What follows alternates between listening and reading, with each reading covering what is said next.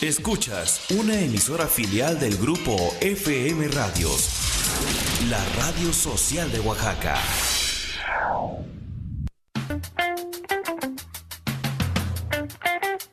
En nuestras reuniones platicamos, reímos, jugamos, pero siempre en compañía. En compañía de... En compañía de... Música, películas, series, libros, historias. O lo que se nos pegue la gana. En compañía de...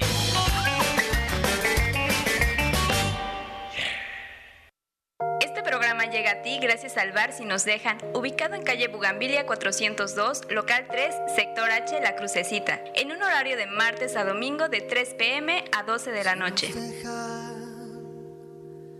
Nos vamos a querer toda la vida. Buenas, buenas noches. Sean bienvenidos en compañía de hoy un delicioso jueves, jueves 4 del segundo mes ya de este año 2021, que pareciera que iba a ser mejor, pero sí iba a ser mejor, señores. Mi nombre es Héctor Hernández, sean bienvenidos en compañía de a través de Radio Mar 106.3 y Estéreo 1 106.1. Si nos escucharon el día de ayer, tuvimos un especial sobre Rompan Todo, esta, la primera parte de tres partes que la vamos a continuar el día lunes, hoy viernes, hoy, hoy jueves es la segunda parte, porque el día de mañana tendremos unas entrevistas, entonces mejor lo vamos a pasar para el día lunes, la tercera parte de Rompan Todo, pero como yo lo he nombrado, la historia incompleta del rock en América Latina. Justamente pues ya nos quedamos el día de ayer hablando de cómo varios países se quedaron fuera dentro de esta, de esta historia del rock. Acomodada o no acomodada, compadriada o no compadriada, sí meten a muchos de sus piezas claves dentro de la evolución del rock en toda Latinoamérica, pero pues sí también dejan fuera mucha, pero a mucha gente muy importante dentro de la revolución del rock en Latinoamérica. Mi nombre es Héctor Hernández y iniciamos, hoy iniciamos con el gran circo de la maldita vecindad que por cierto lo tocan muy. Rocco es uno de los participantes dentro de esta de este documental, es uno de los principales participantes, ya que el circo es un disco que hace un parteaguas dentro de la música rock en todo Latinoamérica. Este es disco que los lleva por todo Latinoamérica y parte de España y Estados Unidos. Cuando eran un grupo que la verdad se presentaba de lunes a viernes en un pequeño foro, el foro Alicia. También habla sobre cómo los Café Tacubas los iban a ver y los veían con cara de, wow, nosotros tenemos un proyecto parecido al de ustedes, pero no tan, pues es diferente, pero parecido. Entonces, este, y ahí cuentan cómo Rocco conoce a Rubén Albarrán de Café Tacuba siendo un chamaco y le regala un cassette donde vienen las persianas muy mal grabado. Dicho cassette llega hasta Argentina y desde allá les marcan y le dicen, oye, ¿ustedes son los de Café Tacuba? Sí. Pues, ¿qué creen? Van a hacer un disco. Los vemos en centro de la Ciudad de México tal día, a tal hora. Por cierto, soy Santolaya, que el que le produjo sus primeros discos a Soda Stereo. Y ahí inició la historia de Café Tacuba. Y así inició con varios, varios grupos, ¿eh? de hecho. Pero también hay hay cosas muy interesantes porque, por ejemplo, no se abordó el rock cubano, uno de los primeros países de habla hispana donde se hizo rock fue en Cuba, señores. Poco después considerado un género transculturizante por la revolución de la revolución castrista, lo que ya de por sí ofrece bastante tela donde cortar. Cualquier espectador no avesado, especialmente las generaciones recientes habituadas a Netflix, pueden llegar a la conclusión, tras ver los seis episodios de Rompan Todo, que fuera de Argentina, Chile y México, el rock casi no existía en el resto de Latinoamérica. Colombia aparece en la segunda mitad con énfasis de los aterciopelados, pero tampoco se hace justicia a un país que cuenta con un festival de la relevancia y las características que es el Rock and Park, que nomás lo mencionan una vez o dos veces, creo, en todo el documental. Tampoco se reconoce la justicia y la gran influencia de la movida madrileña. Simplemente hay restos de la escena española dentro del rock. Sabemos que dice que es de Latinoamérica, pero la verdad hay que ser sincero, el rock en la gran parte de Latinoamérica nos lo enseñaron a hacer los españoles. Hablan de algunos grupos, algunos unos sellos discográficos, revistas, fanzines que circulaban en Latinoamérica, pero olvidan de todo, de todo el underground. La verdad queda muy, pero muy por fuera toda la música underground y todos los medios unders que eran los principales medios donde se podían escuchar bandas como los Psychos y demás grupos. Como por ejemplo, un grupo que enamoró a los a los de Tacubaya, a los señores de Café Tacuba, fueron los tres de Chile cuando fueron a, a Chile y escucharon esta canción y decidieron hacerle un cover. Pero vamos a escuchar la versión de los tres de Chile. Sinceramente y personalmente me agrada más a mí esta versión. Es Déjate caer con los tres y regresamos aquí en compañía de... Vamos a seguir desmenuzando. Rompan todo de Netflix.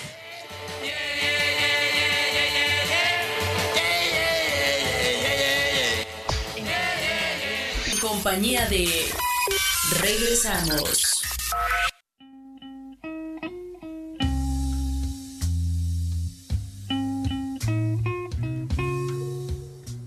Estamos de vuelta después de esta pequeña pausa comercial. Desde que el rock dio sus primeros signos de ecosistema latinoamericano, ha sido una auténtica montaña rusa, tanto en lo político como en lo social y económico, con dictaduras militares, periodos democráticos en apariencia sólidos y otros llenos de inestabilidad social, como el socialismo de corte totalitario, el populismo, guerrillas, golpes de Estado y mucho más. Todo ello se ha reflejado en la cultura y el arte y muy especial en la música. En México el rock estuvo prohibido durante muchos años y en los años 70 perseguido. También en Argentina y Chile fue estigmatizado, incluso en democracias como la venezolana fue tachado. Después llegaría Cuba con toda la revolución de Fidel sería expulsado totalmente de la isla. Sería llevado fuera de sus fronteras y haría que mucha gente emigrara, como la gente sin documentos, argentinos que tuvieron que empezar como los Rodríguez en España. Eso es sin documentos de los Rodríguez y regresamos aquí en compañía de una banda de sudamericanos triunfando en España. Primero fueron, no fueron poetas, no fueron profetas en su pueblo, tuvieron que venir desde la madre patria con un rock muy a lo español, pero tenía algo de Sudamérica. Sin documentos de los Rodríguez. Y regresamos.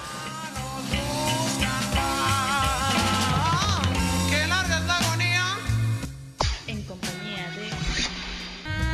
de... mojando mi ciudad. Esos fueron los Rodríguez con Sin Documentos y ahorita estamos escuchando el blues de Dana que dijimos que nos iba a estar acompañando durante estas tres entregas de Rompan Todo de Netflix por parte de Arco Iris. Mm, de esta encrucijada, mm, de estar y no ser nada.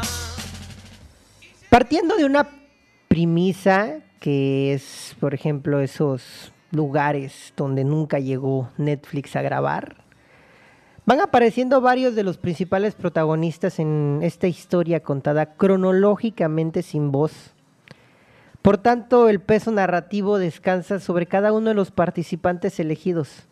Algunos con un ego bastante inflado, y es el director quien le da coherencia a ese cóctel de opiniones y visiones y posiciones Allí también surgen dudas sobre el manejo, algo de maquilleo en el tema político, en el tema de la violencia, la rebeldía, el mercado y la industria musical. Sabía que cada participación, la forma que iba a tener al finalmente de la serie, pues iba a tener algún contexto, ¿no? donde el espectador iba a valorar a cada uno o en conjunto la opinión sobre algún tema o sobre algo dentro del documental, ya algo de lo que se esté platicando, ya sea de la historia, tanto política o de la música o de la industria. A manera de que van apareciendo los testimonios, surgen imágenes de archivo que sin duda representan un gran esfuerzo arqueológico, musical y de documentación, que eso sí lo aplaudo y saben qué, felicidades. Está lleno el documento de muchos archivos que, wow, interesantes, no sé, grabaciones que no sé de dónde sacaron, pero las tuvieron que sacar, que la verdad pueden llegar a ser un gran atractivo dentro de la serie y logras que se te erice la piel, la verdad. Si eres un melómano como yo, se te va a erizar la piel nada más de ver esos documentos. Como ese documento donde los prisioneros, los Rodríguez, están diciendo básicamente, incluyanos en los toreros muertos, por favor, somos unos genios, unos inteligentes, no nos discriminen por ser de Sudamérica. Y los toreros muertos les responden, pues, hazlo, haz tu banda, hazlo y vas a ver que vas a estar con nosotros, tocando al lado de nosotros. Y pues vamos a escuchar a los toreros muertos. Yo no me llamo Javier. Y regresamos aquí en compañía de No le cambie.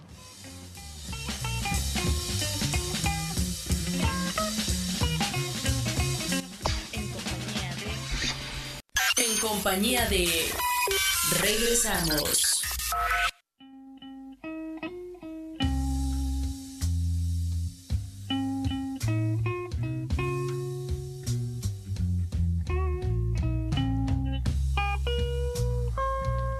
Estamos de vuelta y justamente les iba a comentar que si ustedes se perdieron el programa del día de ayer de Rompan Todo, la primera versión, pues lo pueden escuchar en Spotify debido a que ya Radio Mar tiene su cuenta de Spotify donde puedes encontrar programas como ¿Qué tal Huatulco de English Corner, La Comunidad, Talento al Descubierto, Radar Jurídico, ciertas secciones de los noticiarios que revisten la programación de Radio Mar. Y por supuesto, en compañía de...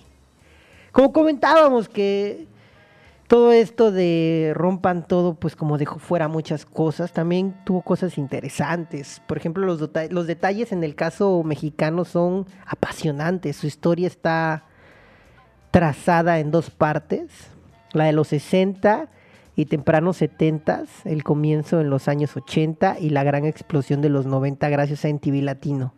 Allí se mencionan eventos trascendentes como la masacre de Tlatelolco en 1968, el terremoto de 1985 o la cuestionada asunción al poder de Carlos Salinas de Gortari en 1988. Así van apareciendo personajes como Enrique Guzmán de los Tip Tops, Alex Lora, Javier Batis, el gran Javier Batis, Armando Suárez de Chatmol, Rafael Acosta de Los Locos del Ritmo. No sé por qué, bueno, estuvo Rafael Acosta, pero no sé por qué no metieron al señor Cuevas, que todo el mundo sabe que era el genio dentro de Los Locos del Ritmo. El señor Javier Cuevas, que es el papá de Jay de la Cueva. Otro que también no estuvo, el señor Jay de la Cueva, y eso que apareció ahí Fobia. También estuvo Sergio Arau de Botellita de Jerez, quienes cuentan a su modo las experiencias en esta etapa difícil que tuvo un punto culminante como el mítico Festival de Rock Ruedas y Ruedas de Avándaro de 1971, a partir del cual se prohibieron los festivales de rock durante 15 años, mientras el presidente de entonces Luis Echeverría prohibía las estaciones de radio programar rock. Obli- obligaba a las discográficas a no grabar a bandas y cómo satanizó a la juventud y cómo se creó más que nada los hoyos funky y las carboneras también donde eran depósitos de carbón, almacenes de carbón y ahí tocaban los nuevos grupos del rock y ahí estaba la juventud mexicana. Otro grupo que también tuvo muchos problemas, pero a la vez eran idolatrados fuera y dentro de su país, fueron los chilenos, los prisioneros, donde este contexto político lo toman en una canción que se llama ¿Por qué no se van? En entrevista con ellos, los en, dentro del documental dicen que realmente no lo hicieron con un contexto político, que realmente esa canción cuando la escribieron era como para todo el mundo, cuando te cae alguien mal así en una fiesta y te dan ganas de decirle, ¿por qué no te vas ya? Pues a eso se referían según ellos. Pero pues el público la abrazó y dijo, no, esta canción es totalmente política y se la cantan a nuestros políticos de hoy en día y les dicen que por qué no se largan y dejan de molestar.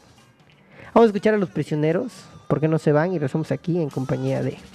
Es el tibio eslabón que une a En compañía de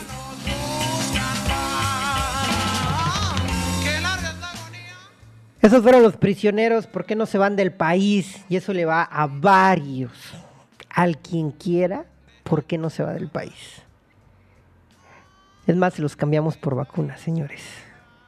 Más adelante hicieron su aparición dentro de este documental miembros de Neón, Fobia, Café Tacuba, La Maldita Vecindad. Los mencionan, pero ninguno se aparece por ahí de Caifanes. Hay unos videos donde pues se ve a Sabo Romo y a Saúl de jóvenes, pero no, se ve que no se pusieron. Bueno, ahorita como andan los caifanes, quién sabe qué relajo.